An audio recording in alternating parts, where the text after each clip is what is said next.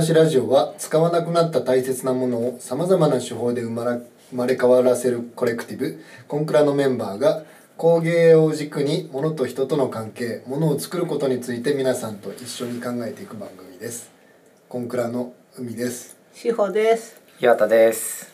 今噛んだけど噛んだ。そのまま行きましょう。はい、よろしくお願いしよます。ろしくお願いします。えっ、と前回あの家会やったんですけど、うん。そうですね。あの後後編があのちょっとまだこう収録段階ではまだ公開されてないので僕だけ聞き直してるんですけど、うん。うん。マジでねグダグダで。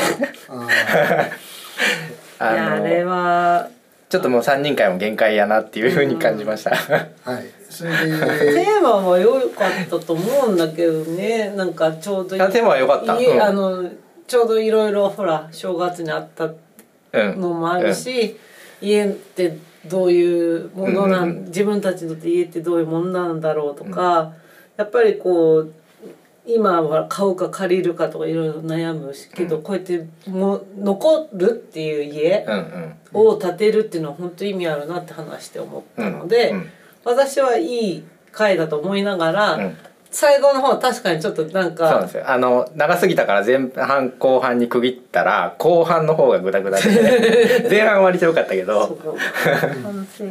あの90年代テイストとは何かみたいなしょうもない話をずっとして全るマジでどうでもいい。ですよねあのあれですよね。平 平成うんちゃらま。あっていうのでちょっはと年明けから3人で喋りすぎたところ、うん。えっ、とシーズン3のえっ、と3組目お三方目のゲストを今日お呼びできたので、はい。はい。めちゃくちゃ個人的には嬉しい。そうですね。そうですね。でちなみに言うと、あの前回の時にもう言ってたからだけど、うん。その福井に行くから行け来れませんっていう状況ではないという、はい。あの方です。方ですっていうそうそうですね。えっと説明になってからね。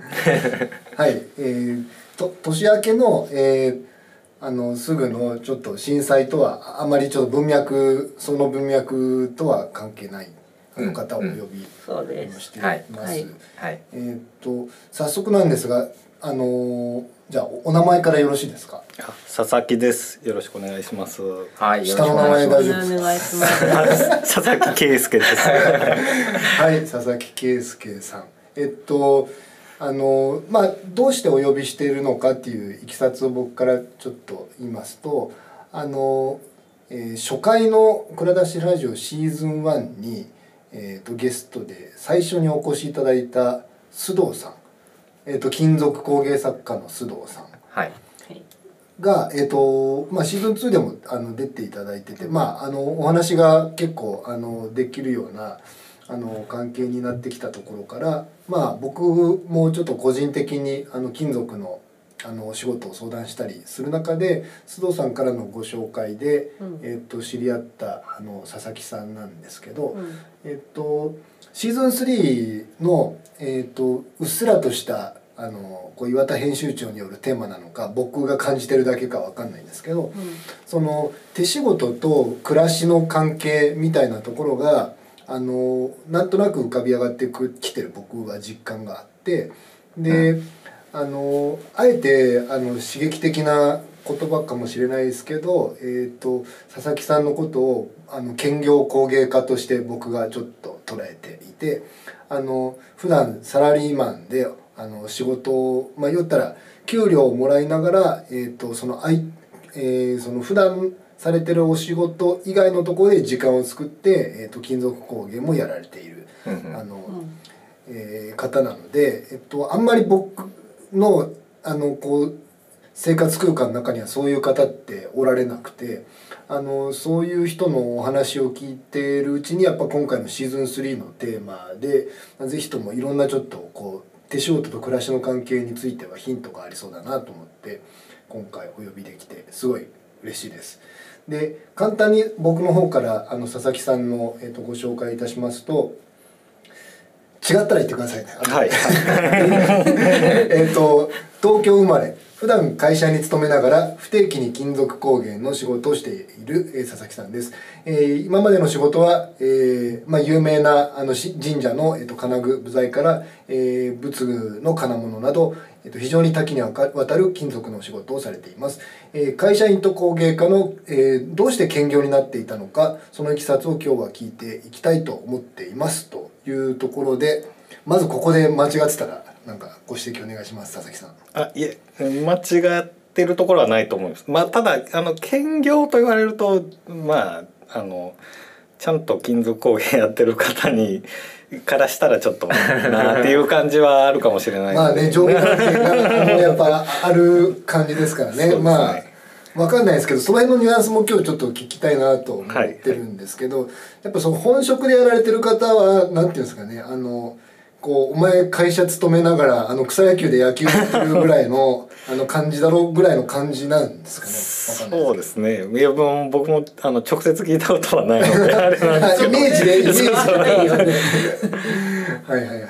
あんまりまあ僕もプロですとは言えない立場なので、はい。そういうところまあ、ですかね。と言いつつ、えっと、事前にまああの佐々木さんのお仕事のお写真とかをみんなでこう見ながら話し始めてるんですけどじゃあこれがまあそのにに日曜大工とか草野球ぐらいのものかって言ったらむむ ちょっとそのレベル感とはちょっと違うぞっていう、あの非常になんていうんですかね。あのすごいこ、うん、あの僕言葉が下手なんであのいい言葉が出てこないこないんですけど、えー、とものすごい積み上げの上になんかこうご経験の上に立ってるこうあの技術というかあの技術だけじゃないですねなんかその、えー、と形のなんか感覚であったりとかあのなんかこうすごい伝統の的なお仕事をされてるなっていうことが素人にも分かりながらもちょっとしたこう遊び心みたいな感覚もちょっと伝わるような、まあ一言で言うとただものではないと。一言で言うと草野球にリーグ選手が紛れ込んでるぐらいの感じじゃない？だってこれ突然さあ趣味ですとか言って言ってここここまで鍛錬しても趣味を趣味でき極める人もいっぱいいるからさまあね。プロじゃなくても、でもこちょっと無理だよねやっぱ。うん。趣味だけでここまで来てたらなんかちょっと逆にあの怖い。今ちょうど見てるのが、えっと、これはある物資の方のお仕事ですかね。あのそうですね。ななんて言うんでしょう。いっぱい手がある。えー、とこれは千手観音の、おーえー作品で、でまあ一つ一つ手にはあの宝具を持っていますのでその宝具の一部をちょっと作らせてもらったという感じですね。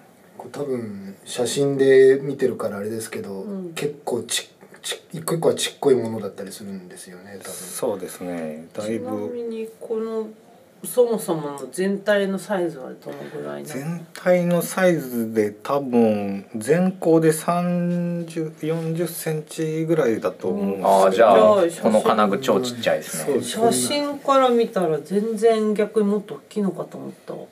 そうですね。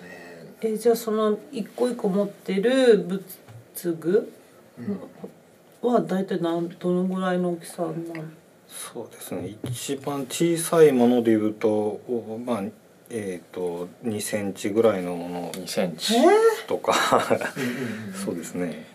直2センチでこうえっ、と斧斧とかえっ、と壺花瓶みたいなものとか、うん。これ逆に写真だからわかるけどさちょっと遠くからさ私目悪いからまあちょっとなんだかわかんないぐらいよく見たいぞって言った時に肝心な時に老眼がこう老眼が邪魔しそうな大きさですね。ね。これ。で今日は今日はあのあれなんですよね。そのゲスト会の今までのゲスト会のパターンだと、うん。例えばあの概要欄にリンク貼っといて、うん。えー、と今日のゲストの方の、えーとまあ、や屋号でやってるそのお店のサイトなり、うん。えー見ていただくみたいなうん紹介の仕方ができたんですけど、うん多分この後いろいろお話ししていくと思いますけどなかなか諸事情によってそういうわけにもいかないっていう、うん。えー、とお仕事があ写の多いと。はい、いうことであの見せられるやつだけあのコンクラのあの X アカウントにから写真あの投稿しておくので、うん。まあ、それ見ながらあの今日は聞いてもらえたらなと思いますけど今今言ってたあの、えー、と仏像のやつは出せませんよねこれは。そうですね。であとは、うん、出せないで言う出せない理由は まあ後々伺いたいんですけど、うん。あのまあその前えっと金属工芸家の須藤さんもなんか言ってたことですけど、うん。あのまあおおむね大体のトレンドとして金属はもう工芸あのこう、えっと、工業製品の金属におまあなんだろう取って変わって、うん基本的にはもうこう産業的にはもうとっくに負けているっていうあの岩田さんがこう天才的な感覚でつけたタイトルの回があったと思うんですけど とっくに負けている金属工芸っていう。だからあの負けているとか言いつつそもそもあの僕らその大衆の実感としてそその金属工芸のこと自体の実態を知らんっていうことがめちゃめちゃあると思うんですよね。そのそもそもが。うんあの負けてることを知ら知らん。私知らなかった。そうだからあのあの最初に海さんがあの刺激的な言葉かもしれないですけど兼業工芸家のって言った時にえ何が刺激的なんやろ？って私ついそこで突っ込みそう。でもでもなんかなんか佐々木さんの反応を見てるとあ、うん。これはあんまり言っちゃいけない言い方なのかっていう。自分から言うのはなんだって感じじゃない？どっちかっていうと。まあかもわかんないですよね、うん。なんかそういうあのやっぱり、えー、と工芸家同士のなんかニュアンスとかのがあってあの僕もあんまり時代を踏まんように踏まんようにというあの気遣いがあるあるんですけどえっとそのちょっと今物資のお話もあった中で、うん。結構あの下請けというかあの今工芸っていうとこのアアーティストのように扱われる方もすごい多くてその、うんうん。工芸とか作家とかアーティストっていう言葉がまああの一般の人からするとすごく曖昧なあのくくりになっていてその曖昧さなんか逆に面白いとこだと思いながら、うんその職人っていうことの立ち位置とかだと本当にその自分の仕事を僕がやったって本当に出せない世界ってあると思うんですよね。うんその辺についてちょっとなんかありますか？ちょっと補足というか佐々木さん。そうですねまあその金属工芸自体がまああのちょっとおその特殊ではないんですけどもあの金属工芸その金属の作品そのままで出す場合もあるしやっぱり木工だとかうん漆仏今回みたいに仏像だとかの金具として、まあ、作品の一部としてあの提供さされる場合が結構多いので。そういう場合にはやっぱり元になる木工の作家さんだったりとか漆の作家さんのあの作品がメインになってくるので、うん。であのうんなんていうんだろうなあのまあその作品の一部に徹しているというか、うん。なのでまあそれがさらにあのあーその先のお客さんのところに行く場合、まあ、それが決まっている場合だとかは、うん。あのもうまああくまであのその木工漆仏像の作家さんのうん。お作品として出しているものなのでうん僕の名前としてはまああまりまあ言えないというよりはまあい言わないという感じですかうんね。まあ前に出てこうないん、そうですね。あのコラボレーションっていう感じではなならないんですか、あそういう場合もあるのはあるうんと思います。うんただまあそれはそうですね。かなりはそのあ作家さん同士のあの、まあ、信頼関係とかうん。いろんなものが必要になってくると思いますし、うん。あとはあのおその作品として、えーそのもの自体を誰がこうおなんていうのかな主導権を握るかというかプロデュースをしていくかっていうのが、うんうん。それはやっぱりまあ本体である木工の方だったりうん漆の方だったりとかっていうのが多いので。うん。うん。で逆に言うと金属主体でこういう金具をつけたいからこういうものを作ってくれっていう木工とかあの漆の作家さんにお願いすることっていうのは少ないんでだいああっても良さそうなのぶに。そうですね。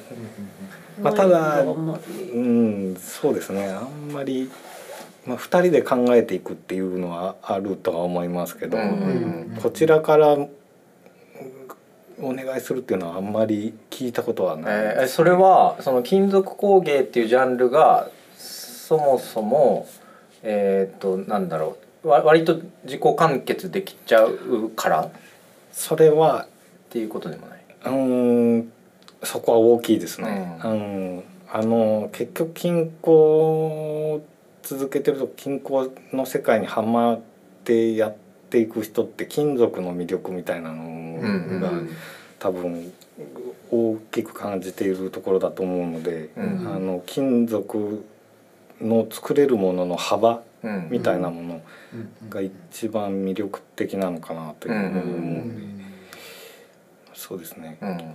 金属内で自己完結してしまうということが。いやでも僕僕なんかそのすごい立場その佐々木さんのあの自分の仕事が言えないみたいなこと立場的に分かるのが、あの僕せんセンスの洗面の印刷うちの会社でやってるんですけど、基本的にはセンス屋さんが、えー、とプロデュースして、うん。あのそれぞれのあの、まあ、ほ骨の職人さんとか織の職人さんとかつけつけてその骨を刺すとかっていう、まあ、分業されてる中の、まあ、一一工程なわけですよねうちやってるの。だからどこのあのセンス屋さんの名前を出してここの仕事やってますみたいなことは、うん。えーとまあまああのクローズの場所では言いますけど、うん。やっぱりオープンに会社のサイトに載せるみたいなことはできうん。できないしでそれで間接的に間接的にでもないけど割と直接ですけど誰もが名前知ってる歌舞伎役者のやつとかの,、の役者の方とかっていうの結構やってるんですけど、うん。それは言えない。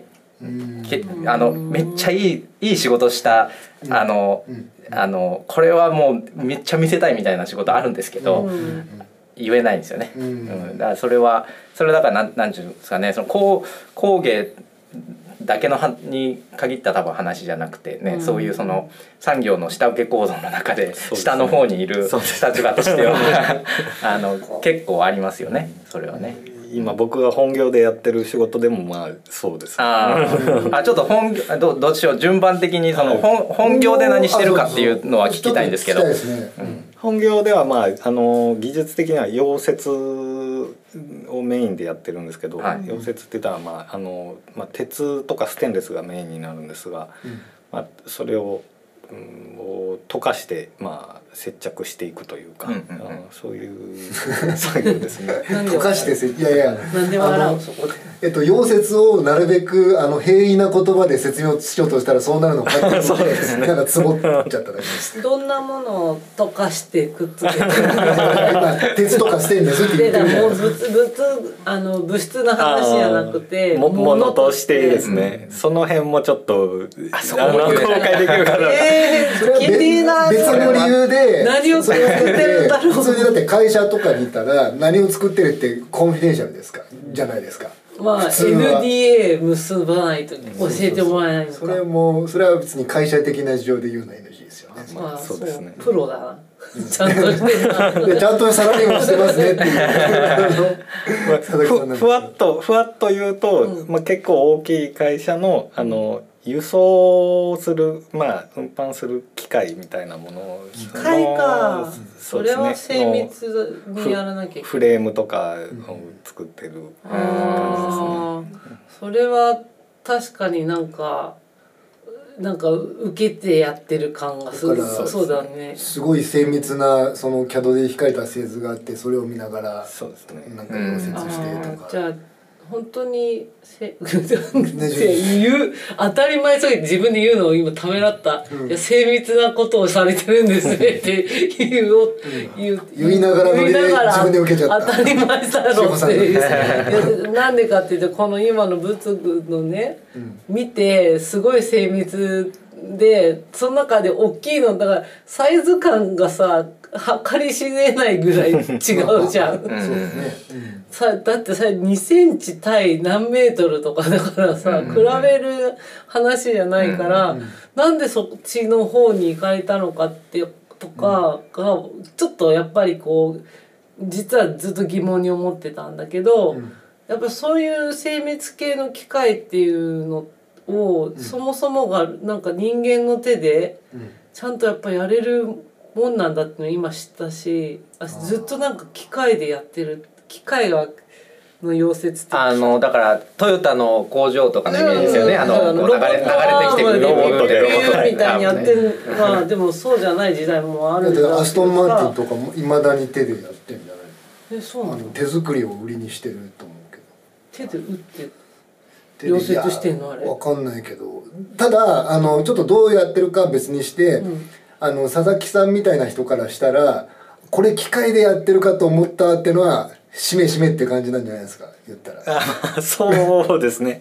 うん。いや、まあうまくできとるだろうみたいな。僕もだからその世界に入るまでは、んどの程度までがどういう工程で出来上がってるのだろうっていうのは工業製品に関しては全然知らなかったんで、うん。もう本当に普通にあのい一般の方があのテレビとかで見るような、うん。さっき言ってたあのトヨタの工場でうん。ロボットが溶接してるみたいな、うん。そんなイメージしかなかったんで。うん。どこまでをどんだけやってるんだろうっていう手だ手作業でやってるんだろうっていうのが全然知らなかったので、うん。うん。そういう意味ではそうですね。もうちょっとあのまた後の話になるかもしれないですけど、あの工芸的な部分とかっていうのがまた出てくるなっていう。へみたいなところに行き立つまでに、うん。だいたいまあ蔵出しラジオのわりかしあの熱心なリスナーって言ったらあれなんですけど あのである佐々木さんはご存知かもわかんないんですけど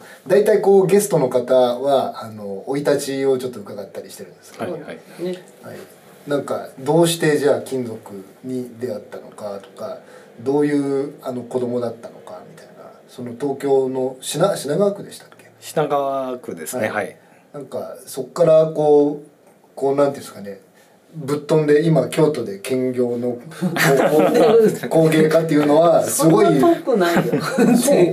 う。ん。品川だって新幹線止まるまあ距離的な距離的な距離的なことでやるその時間的なぶっ飛びねたただ最寄りが近いだけ新幹線の駅が近いだけの話ですね。時間的なぶっ飛びをちょっとね時間的なあの巻き巻き戻りましょうっていう話。っていう話で桑田さんだって言ったら岐阜羽島羽島近い。そういう近さじゃないよって話で時間軸で言うと、えっといいつですか？でもあのあ高高校の頃にやっぱり進路とかって考え始めるそうですね。結局高校の時ですね。高校卒業する時にあたってどんなのにしていくかみたいなのを仕事自分の仕事この先何をやっていくんだろうっていうのはちょっと考えましたね。高校卒業の前？そうですね。卒業する前に、なん。か翔さんのとこ知らんすけど僕のとこでもあったのがなんかうん。進進路希望みたいなの書いたり、うん。適正テストみたいなのやったりして、うん。多少学校が、うん。お前こういうの向いてんじゃないの？みたいなのがあありました佐々木さんのとこって。あ僕の高校の時は全くなかったですね。え高校はふ普通科の高校ですか？普通科なんですけど、うん。まあちょっと割と特殊な高校だったので、はいはいはい。うんあの北海道の方にあるあのうなんて言ったらいいの？えっ、と途中退学した人とか、うんうんうんあのまあいわゆる引きこもりみたいな人とかを受け入れてるようなうん。高校だったので、でもほぼ全寮制でまあ一人であのだから東京から北海道の方に行ってへえあ高校が北海道。そっちの方がそっちの方がだいぶ飛びましたね。うん、だいぶ飛んどる。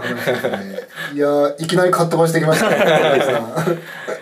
それも面白いねなんか。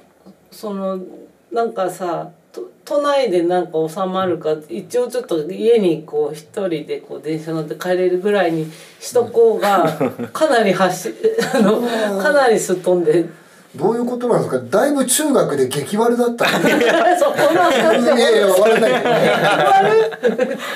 いやそんなんも言われるんですけど別にそのあの引きこもったてたわけでもなければ、あの やんちゃしてたわけでもないんですけど、うん。うん。全寮制に惹かれたってことですか？そうですね。学校の校風がまあ自由だったのと、ん。あとなんですかね。もうその中学生時代とかはもうだいぶひねくれてたんで、うん。この先自分がどうなっていくんだろうかとか、ねじり具合がどうかかっていくのかってことはさもう中学の時からちょっと普通の学校には行きたくないっていう子だったってことだよね。まあそうですね。このまま東京にずっといてんなんだろう。もう想像ができなかったんですね。普通にあの高校に行って普通に大学に行って普通にサラリーマンになるのかなっていうあの将来のイメージがうん。あまりもう漠然としすぎててできなかったんですよね。うん。だから一旦とりあえず親に、うん。まああの親とか、まあえー、と僕祖父と祖母とも一緒に住んでたので、うん。に守られてる状態みたいなのからうん。一旦距離を置いてうん。でちょっとまあ外に目を向けてあのもう一回考え直してみようかみたいな。え。早 早い中学3年からえ中学3年ですよ考えたそうですね。うん。え大人じゃん。大人だし全然なんだろう。10 15歳が中3だと思うんですけど、尾崎豊館の軽めさ。小崎豊のファンに怒られるだっておどっちにもしなんかあれですよ。だってお尾崎豊っぽいぽいぽい15歳じゃないじゃないですか。言言ったら。盗んでないバイクで盗んだバイクの話いやしたりして。め別別になんか順を追ってなんかあの考えた結果あの全寮制の北海道の、えー、と高校に行くって話だから。結構さそれで思ったのはメタ視点と大人だなっていうのもあるけどそこで自分を甘やかしているっていうメタ視点でもい、まあ、メタ視点もいろいろあるけどさ、うん。まうん。一旦なんかラディカルじゃんなんかその選び方が。うん。親もからも距離もすごいこうボンといくっていうとある意味コンプラっぽい展開になってきましたけどね。そういうだ結構 めちゃめちゃラディカルな方方が多いから。ゲストの方で根本から考える方がやっぱ多いからあそうそうそうそういうこと、うん根底根本からさ、なんかひっくりパーンって返すラディカルさが、もうすでに備わってるっていう状況だったってことだよね。でまあわかんないですけど中学のところまで今話遡ってしまいましたけど、うん。そういう中でまあいろいろ見られてる中で北海道の学校が上がってきたわけですよね。はいはいはい。それで、よく見つけたねそれもね。うん。ある意味情情報あ親が探すの手伝ってくれなそうだしね。そうですね。僕もでもあのまあ言ったら知り合いからちょっと教えてもらったというかううん。うんこういう学校あるよっていうのはうんうんでそれであこれはいいなと思って。うん。うん。うんこれはいいなで北海道ですよ。ち ちなみに札幌ですか？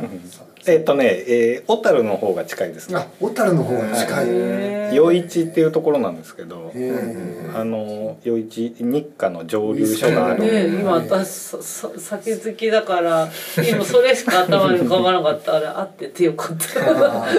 あのまマッサンの。うん。そうですそう。ええうんうんそうかでもそういう情報になんかこう出会うのも周りにやっぱ話をしているっていう状況がなかったらそういう情報来ないじゃうん。うん。うんそうですね。ん。ね、うん。だからやっぱコミュニケーションもさうんそういう意味ではもうすでに取れるメタ視点を持って周りの人に相談ができるっていう中学校3年生だったっていう時点で出来上がってるよねだいぶ。なんか高校でやることを中3で終わらしちゃった感じじゃない？まあまあ何をもって目的として高校に行くかはそれぞれ違うとは思うんですけど、うん。まあそれでえっと夜市にの全寮制に行かれてもう夜はあれですか？夜市のシングルモルトウイスキー。を飲まんで。高校生だから持ち込んで。飲んでたって家にし。わかんないけどまあでもああったわけですよね。高校は高校でさらにじゃあ高校卒業したらどうそうですね。だからその先をまあもう高校でもいろんな体験させてもらって、うん。そこではもういろんな多くのことをあのまあうんうん。勉強させてもらったんですけど、んまあそれでその先どうするかっていうふうになってでやっぱりあのまあものづくりやってる人ってまあ大体そうだと思うんですけど、まあ、うん。ちっちゃい頃から作るのが好きでっていう。ところはあって、えーでその時に、えー、とたまたまその高校の授業で、あの美術の授業で、えー、と一本あの指輪を作らせてもらえるっていう体験が、えー、珍しいよね、うん。いい授業なんかもうその話時点から学校面白そうと思ってあとなんか学生さんのなんか多様性の振れ幅がすごそう勝手なイメージだけど。うん。すごかったです。すごかった。でその一人が、えー、と今日だったんですけど、えー、とどうでした？学校生活。そうですね。指輪の話もあ指輪の話。ごめんなさい。指輪の話 があって、えっそう。と、そういう授業がきっかけにして。そうですね。で、やっぱり物作るのって楽しいなっていうのが出てきて、うん。で、その時はまだ金属っていうのをあのその時やったのはまあ金属だったんですけど、金属っていうふうにはちゃんと絞ってはいなくて、で、まあ一応物を作るにあたってどういうふうな進路を取るかっていうので、えーっとまあうん選択肢としてはやっぱり学校に次行くっていうのがやっぱり、えー分かりやすいかなと思ったんで。うん。で最初は美術系の大学とか、あーも探したんですけど。うーんと何しろ勉強が嫌いだったんで。受験勉強をしなければいけないのかっていう。その時まで、まあ、高校も一応受験勉強なしで入ったので。うん。なのでこれから受験勉強かというふうに考えたらうん専門学校だなここはっていう。あまあちょっと安易なある意味考えでいろいろ探してたんですけど、もうちょうどよくあのその、えー、と京都の園園部にある伝統工芸大学校、あ今大学校ですね。その当時は伝統工芸専門学校うのを見つけて、うん。あこれはいいと思って。うんうん。で一回見学に行かせてもらったりとか、うん。いろいろ見て。でここはまあ環境的にもものすごく田舎だったんですけども、うん。そもそもあの、まあ、北海道で田舎にいるんでそんなにもう別に抵抗はなかったんで。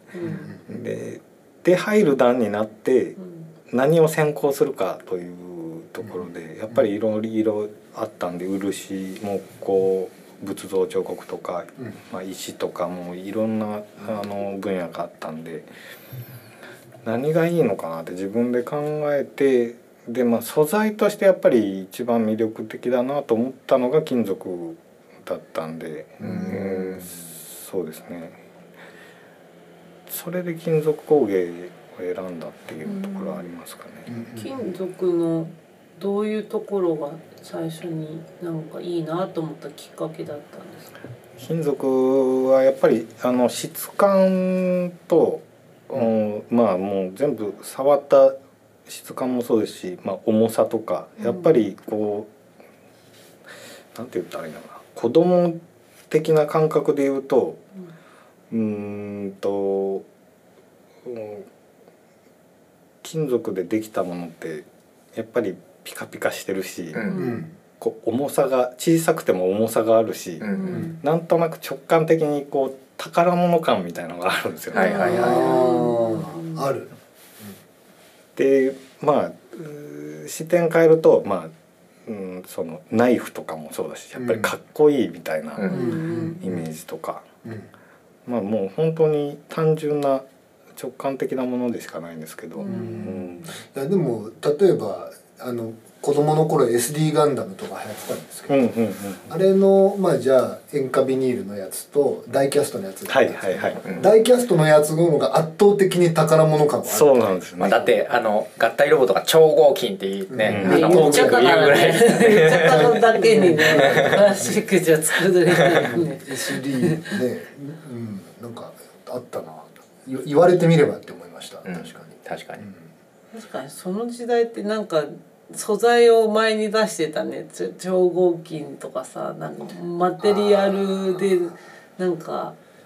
じゃあく黒の部分が漆だったら本漆とかってなんか合バ体バイオ用マンとかなんか なんかそれも素材前をだ出し出しさ。か合金って言っとるもんな、うん。うん、まあ確かに今思えば結構超合金ってかっこいいものって刷り込まれてます刷り込まれてる完全にねううん超合金もかっこいいってその目方っていうか重さもね、うん。なんかこうあやっぱちょっと格上だぞって感じあるし。ね、そもそも指輪もほら宝物じゃん。やっぱりうんうん大事にこう身につけてずっとつけて人にプレゼントするものだったりとかするし自分にもなんかか自分にご褒美って言って指輪買うわけじゃんか。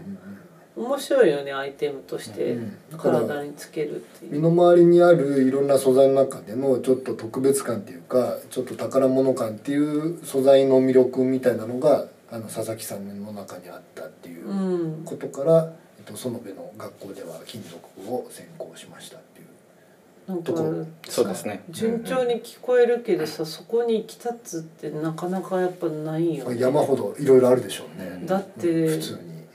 うん、だなんかまあ海くんも金属出身だけどさもともとやっぱ物が作るの好きですとかやっぱなんかないとそこには行き立たないうん。わけですよ。なんかいきなり美術あまあ普通に書いててでいきなりもうなんとなく美大しかないのかななんてさ思うことも少ないけどいきなりやっぱり普通科で美術って選ぶ人っていうのはまあ少数派だよ。だって大変だもんデッサン家計とか、うん。あの作れとか。うんやったことないこと言われない勉強も嫌だけど、勉強はほら一応さもうルーティンっていうかだ誰かに教えてもらう家庭教師なり塾なりとかさなんか、なんか頼れるところがあるからさパスがわかるじゃん。であもう頑張ればこの点数取ればこの大学行けんだとかいうパスわかるけどさそう工芸の学校いいなって思う感覚だったりそっから先見えないじゃんどこに行くかも。うんそれすごい勇気いる決断っていうふうに勇気いるふうに志保さんには見えてるってことですね。そうだね、ううん。だって私も一応美大出てるけどそれ私はただ前からもうアーティストになるって決めてるわ自分で言うの変だけどさ珍しいって言われたの。まあでも受験勉強が嫌でっていうあの佐々木さんの話で深くうなずいてた志保さんがいましたよね。受験ねに 本当に日本の無駄だと思ってるもんあー日本の経済を打撃してるのは受験だと思ってるから、もう受験をこあの私が総理大臣になったら受験をなくします、あの 新卒一括採用はねよくうんやめますそういう時がありがちですけど。はい、佐々木さんの話です。で、ようやくその あの時代がえっといわゆる金属っていう今最初の話からだいぶ寄ってきたところでしたけど、なんかその学校に行かれる方は大体やっぱ金属工芸作家になっていくもんなんですか？あ金属工芸科に入ったあの学生たちがってことですよね。えーとね僕が入った時のおと同期の学生でいうと金属工芸を今でも続けてるのは多分うー2割とかぐらいですかね。うん。金属工芸ではなくてもあの金属関係ううんあのーまあ例えば時計の修理というか、うんあのうんうん。ジュエリーとかの修理とかでもそうですし、の関係についてるので言うともう本当に1割か2割かぐらいだと思いますね。広めに金属工芸の意味合いを取ったとしてもそんぐらい。そうですね。うんその中であの工芸家っていうのとまたなんか現代美術とかに行く人はいるのえー、とアートの方に行ったのは、えー、と知ってる限りだとお僕の一つ二つ下の後輩かな。で、あの今でもアート活動をつく続けてやってる人はいますね。ん。でもそう聞くと少数派なんだね。とりあえずあのその現代コンテ現代美術コンテクストは少数派。だから工芸か工業時計は何に入るの？工業に入るのかな？多分間ぐらいじゃないですかね。わかんないですけど、うん。ちょっと特筆すべきなのは、えっと、佐々木さんが入られた学校には伝統工芸って名前になってるんですよ。そうですね。だから伝統ってついついてるんですよ。うん。そだから伝統じゃない工芸と伝統工芸って分かれるってこと、えっとそんな多分わ分けるつもりというよりは、うん。で伝統とは何なのかっていうのが一応あってそれをこう学べる学校っていうことですよね。一応そう。た建前というか。そうですね、うんうんまあ、僕、まあそのまたちょっと後の話になるかもしれないですけど工芸の、えーとまあ、定義というかっていうのは結構難しいものがあると思うんですけどやっぱりでも伝統工芸っていうのはちょっとやっぱりあの切り離して考えていかないといけないと思うんですよね。工芸と伝統工芸を。そうですね。伝統工芸ってなるとやっぱりあの、まあ、日本のその文化にこう根ざしたものになってくるので、うん。まあ、例えばあのこういうぶあの仏像の金具だったりとか、あのえーお茶の茶道の道具とか、あの華道とかでもそうだと思いますけど、うん。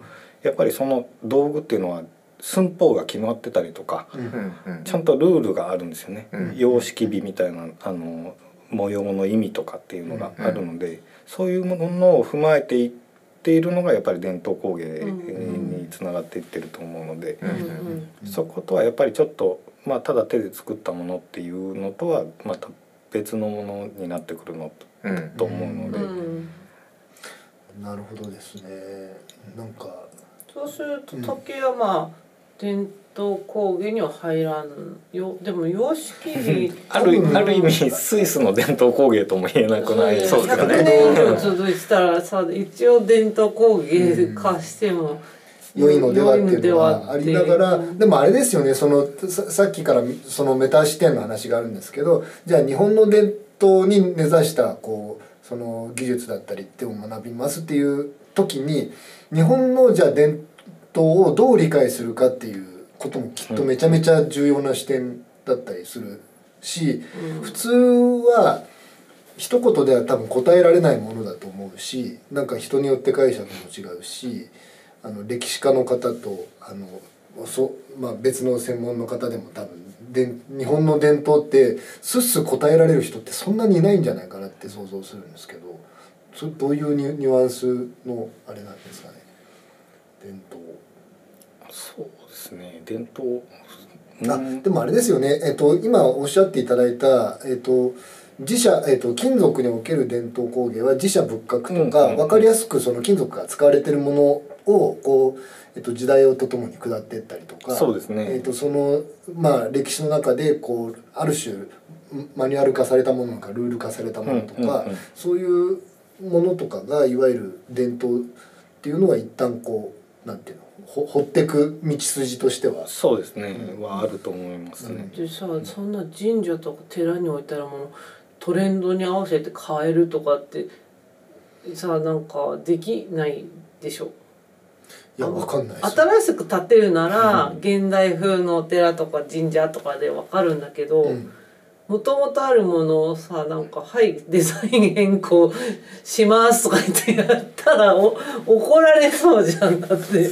なかなかなかなかできないですね。最近なんかのあのニュースかなんかで見たんですけどどっかの神社が、うん。あのもう斬新なモダンな建屋に変えたっていうので、はい。うん。割とまあ賛否両論みたいなんですけど、はいそういうのは結構あのあるとは思うんですけども基本的にはまあ伝統工芸っていうとやっぱり昔からの様式美みたいなものを踏襲して、うん。えーつなげていくっていうのが、あの主な、あそうですよね。役割かなという。ふうに、でも築地の本願寺とかわかります？うん、結構派手な。築地本願寺って明治ぐらいですか？えっ、と明治ぐらいじゃないですかあれ変えたの途中でデザイン。デザインっていうかもう和洋折衷というか、まあまあね。そうだけど、あれ最最初からそういうデデザインでつ作られてたのかと思った。なんかもう建ててからやっぱり和洋折衷にしましょうとか言ってひっくり返したの。いやーいやちょっとそれは調べるとあわかんですけど。築地っていう場所あれあっこって埋め立て地埋め立て地ですね。あーじゃあもう最初から、歴史はそんなじゃないですか、ううん。まあ本願寺はねひ東と西に京都のでっかいのありますけど、うん。あの築地感は全くないですよねもちろん。でなんでまあそういう変えちゃ変えななんだろう。そのデザインを変えないけど時代によっては技術的にも作れなくなっちゃったりとかそういうのは作れる人がいなくなる、あとはまあ道具がなくなる、えー素材がなくなるってことでどうしても変えなきゃいけない時だってあるわけじゃん。でもそれってどうなってるそれそれはどういう状況でなんか守られてたりとか。だって2割だよ。工芸伝統工芸学校ってまあつけてるところの2割しかいないってなったらさやっぱちょっと聞いてると不安を感じてきてる。ちなみに ちなみに、えっと、今佐々木さんのさっきの、えっと、おっしゃり方だとその今同期でやってるのはそんくらいかなっていうね。あの、ことでしたけど卒業してすぐは結構そっちのその工芸の方に就職していったけどえーっていうことですか？一番最初卒業してすぐにそっちの方面に行った人でも、うん、結構少ないとは思います。あそうなんだ、ううん。んもう最初から全然違う方向に行ったりする人もいたし、まあ、ちょっと作家活動みたいなことをやろうかなという人もいたりうんうん。うーんそうですね。なんでそもそもまあ僕らが行った時はその就職みたいなものがかなり少なかったんですね。あの、まあ、募集をしている会社みたいなものが。うん。あの学校自体もすまだそこまであの伝統工芸とかの業界に認知されていなかったので、はいはい、うん深くは。う。ん。なので、まあ、認知されていたとしても、うんまあ多分なんなんだろうあの学校っていうぐらいのものだと思うので。だからその子から出てきた学生を信頼して、情報がすごいあの就職あのさせるまあ社員にするとか、うん。あの弟子として取るっていう風なことをしようっていう会社とか工房みたいなものはだいぶ少なかったと思うんですようね。ん。だってあのそれこそ、えっと、自社仏閣だったりの金具とかあと茶道具っていうことの仕事の内容から考えたら就職っていうイメージ湧かないですよね。そうですね。なんか弟子入りとかっていうね、うん。まあ言ったらその長いその、えっと、技術者のこう職人方の人生の中で、学校でやってることなん数年とかなんてほんのまだねわわずかぐらいの位置づけじゃないですか。ちなみに何年やる学校は何年？えっと僕は2年だったんですけども一応選択すれば4年間まで、えーうん入れることができます。2年間で人ってそんなに技術つけられるの？いやわかんないです。わかんない。えそのふ佐々木さんとして振り返って学校の時代の2年間でどのくらいのレベルに達したってか感じですか？今から振り返ると。ああそうですね。金属工芸全体で言ったらもう全然えっ、と5%とかで5% いやでも5%いったんですね。5%パーセント。は言ったん5%ですいったんですよ。ええで、えー、と佐々木さんご自身はじゃあその卒業して、はいはい。えー、とどうどうしましょうっていうことになったんですか？えー、と卒業してから、えー、ともうどうしようかなという、うん。まあでも、うんあんまりそのここからもうすぐに実家の方に帰ろうとかそういう考えはなくて、うん。ちょっとこっちあの京都の方でどうするかをちょっと考えようかなというので、うん。しばらくまああのアルバイトをしようかどうしようかっていうのを考えてた時期があったんですけども、うんうんまあそこであのえっと学校で教えていただいてたあの、えー中村誠一郎先生っていう先生が、うん。あのいたんですけどもそこがうんあのせその先生のおまあ今息子さんがうん。あの代替わりして継いでらっしゃる筑英堂という工房で、えーちょっと働かせてもらったりとかっていうのをさせてもらったりあとは、あのーえー、と京都にあるう七宝焼きの工房とかにもちょっと、まあ手伝いに行かせてもらったりとか。うんあとはえっ、と、えー同期のお人が立ち上げた NPO 法人あの若手のうん工芸家をお支援していこうっていう NPO 法人の、まあ、手伝いみたいなことをしたりとか、いろいろをやってでまあすいつの間にか時間が経っていってっていう。いつの間にか。でそのち筑栄堂さんとか出版のとこっていうのも別にそのあのいいわゆる雇用雇用そのではないですね。ではないなくてっていうことですね。ん。もう本当にまあアルバイト的な、うん。感じで仕事させてもらっていたっていう形ですね。うん。でもそれで一応こう最低限のご飯と住まいはななんとかなったなんとかなってましたね。うん。一応。他に何か特別アルバイトをするでもなく、うんうんうーまあその工芸に関わることで一応お金をいただいて生活はできてうん。いましたね。うん。それができるだけでままだえちなみに相当えっ、とと。まあな生活はできて えっと学校の時代5%やったところがその時代で何パーセントぐらいだったんですか？その時代でも多分そうですねうーん20から30%ぐらいじゃないですかね。まあまあ行きましたねまあまあ行きましたねじゃあ結構やっぱり弟子入りではないけど実践で実践を積み重ねてもう時間かかるけかけてそういう感じってこと？そうですね。うんうんただそうですね。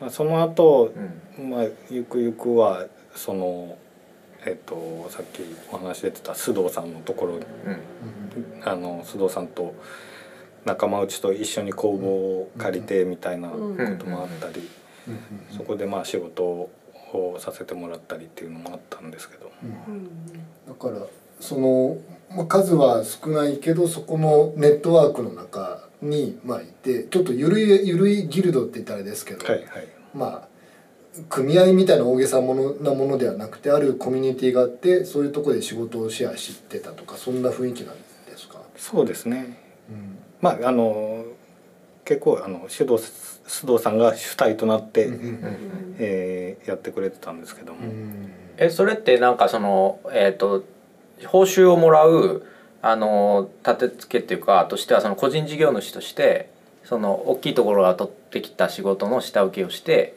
えっ、とそのどこどこかからそのお金をもらうみたいな形になってたんです。かそういうことですね、うん。そうですね、うんうんうんなるほど、ううん。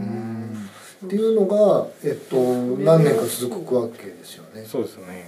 うん。それもさ今さ普通にありそうに話していただいたけどあんまりそういう人聞いたことないんいやそこに絡めるだけで相当、うん。あの一握りの人っていうイメージはありますね。だってさただほら友達だとか、うん。こいついいやつだからって言って工房使わしてるっていうのと話してたじゃん。ほら下請けだからやっぱちょっと技術あっまあたり、技術ないとねまずはね。まあ、信頼信用ができるってとこもないと、そうん。声かけようないかけるわけないじゃんそもそも、怖いじゃんか、まあねあのババンドじゃないからね。あの、うん。まあバンドでもあれだけど、うん、うん。うん、だから20え？20%になった。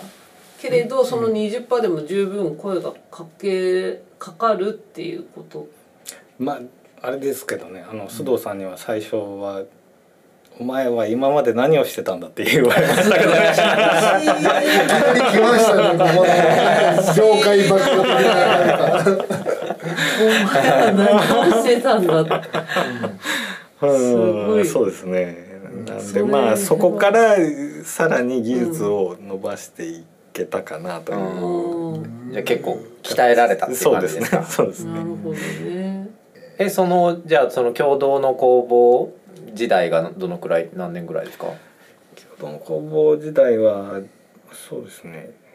その共同だったんですけど最初はえっ、と先輩とあの、まあ、後輩も何人かと含めて、まあ、5人かそれぐらいで最初はあの、まあ、みんなで出し合って借りていくっていう形だったんですけど、うん。そのうちまあうん一人抜け二人抜けってなって、うん。最終的に僕と須藤さんとお二人になったのかな。うん。ででそこで、えーまででえっ、とおそこから最初に借りてからうん。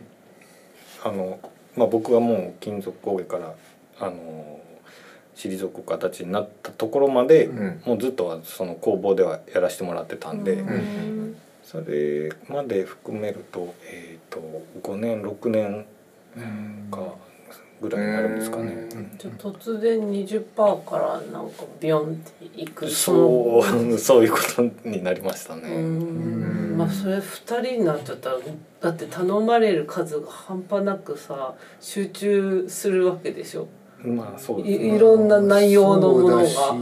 多分なんかビジョンとかそういうものも、うん。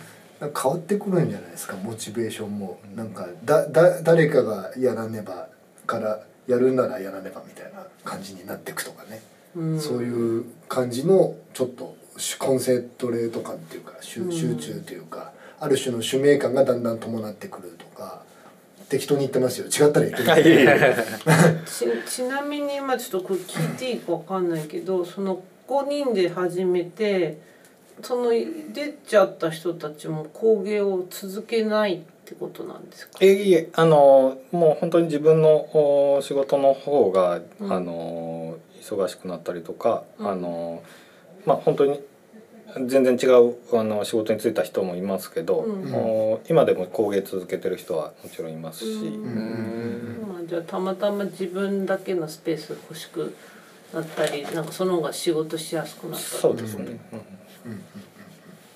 なんで聞いたかって言ってなんかそんな工芸続けるのが苦しいもんなのかっていうのはちょっとなんかなんて言ったらいいの？一人増えあ減りもう一人減りみたいななんかうん聞なんかあんまこえちゃうり現代劇に聞こえない感じですそうだよね。現現代においてなかなかこうでもまあ続けるの大変そうだなと思うけど、どっちかっていうとちょい昔まあだからあ朝ドラぐらいのなんかちょっと昔のタイム感みたいなそんな話だけどこれが現代起こってることってことですよね。ねえーじゃあえーっとさんもう30代ににもうもう30になってます？その時点で。えーっとその時でえーっとこうそのみんなで共同で工房を借りようってなった時点ではまだ25とか、うんうんうん。そのぐらいですかね。うん。うんうんうんでまあ須藤さんと2人になって、うんえーでももう3 30ぐらいのところまで。そうですね。うんまあ、ちょうどターニングポイントあ男性は分かんないけど女性って結構30こだわる人が周りにお多いんですよ。何こだわりですか？ちなみに。あ結婚とうん子供っっていうのをみんな30までにってなんかなんかまあ社会通念と日本のありようの話ですけどあんまり男の人とかはその二者択一にならない場合が多いのでっていうのがありますよね。うんあまあもちろんそのえっとそのえっと工房のジェンダーバランスは何なのかっていうのはありますよ。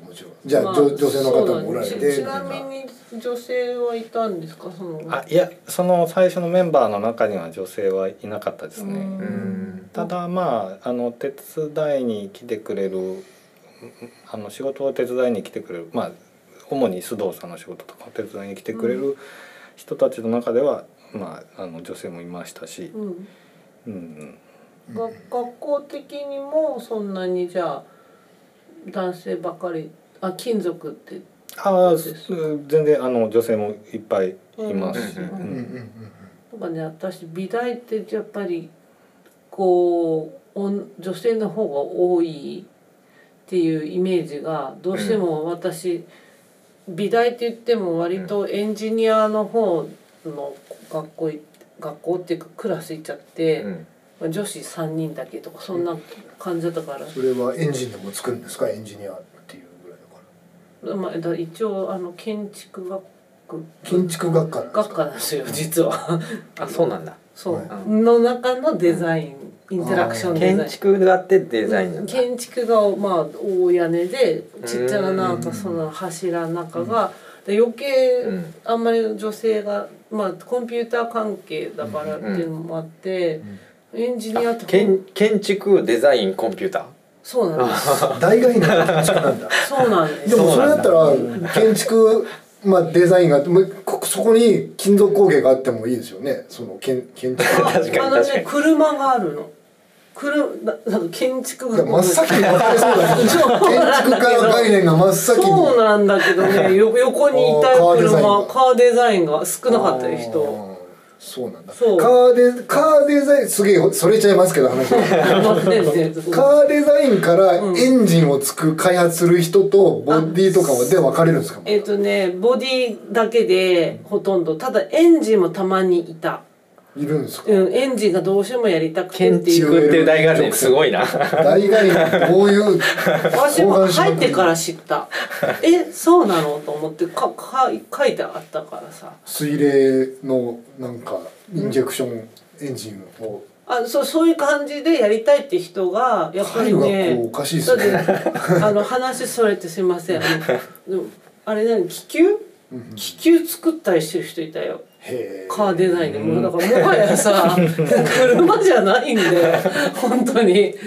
発明でもわけわかんないしもう建築でも何でもないしもいうやどうなんかでもどう離れちゃって。るたまにそういう体型とかあの想像して線引っ張ってみたりすると面白くて、うん。あの最初になんか工芸のと個人のメタ認知の話が佐々木さんからあったんですけど、うん。じゃあ、えっと、自分らの仕事に取り囲まれてる仕事って何なのかってやっぱりこう想像するじゃないですか。うん。うんうんでどういう関係が社会とあるのかって補助線をどう引くのかみたいなところで、まあ、一番最初に言ったように、まあ、溶接をメインにこう仕事をされてるから、うん。まあ、ゆくゆくは話を聞いていきたいなと思いつつうん。生、い立ちの話の中で、まあ、最後に絶対聞かなきゃいけないのはなぜ就職しようと思ったのかっていうこうでっかいポイントがまずそうそうですね。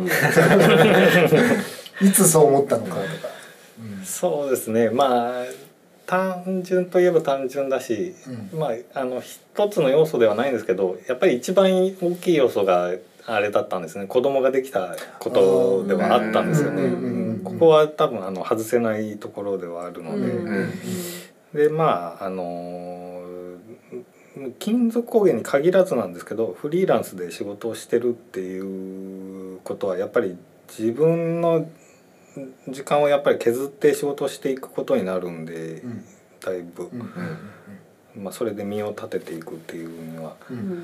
とそれと、まあ、自分のその生活とのバランスを考えた時に、うん。んそうですね。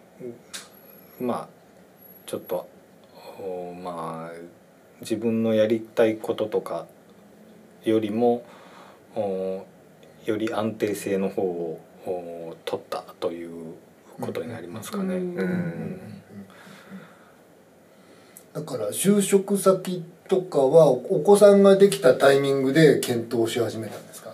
その前はこううっうっすら就職するさらとするとしたらここかなみたいなのがなくお子さんがこう授かった段階でこう探し始めた感じなんですか、そうですね。うん。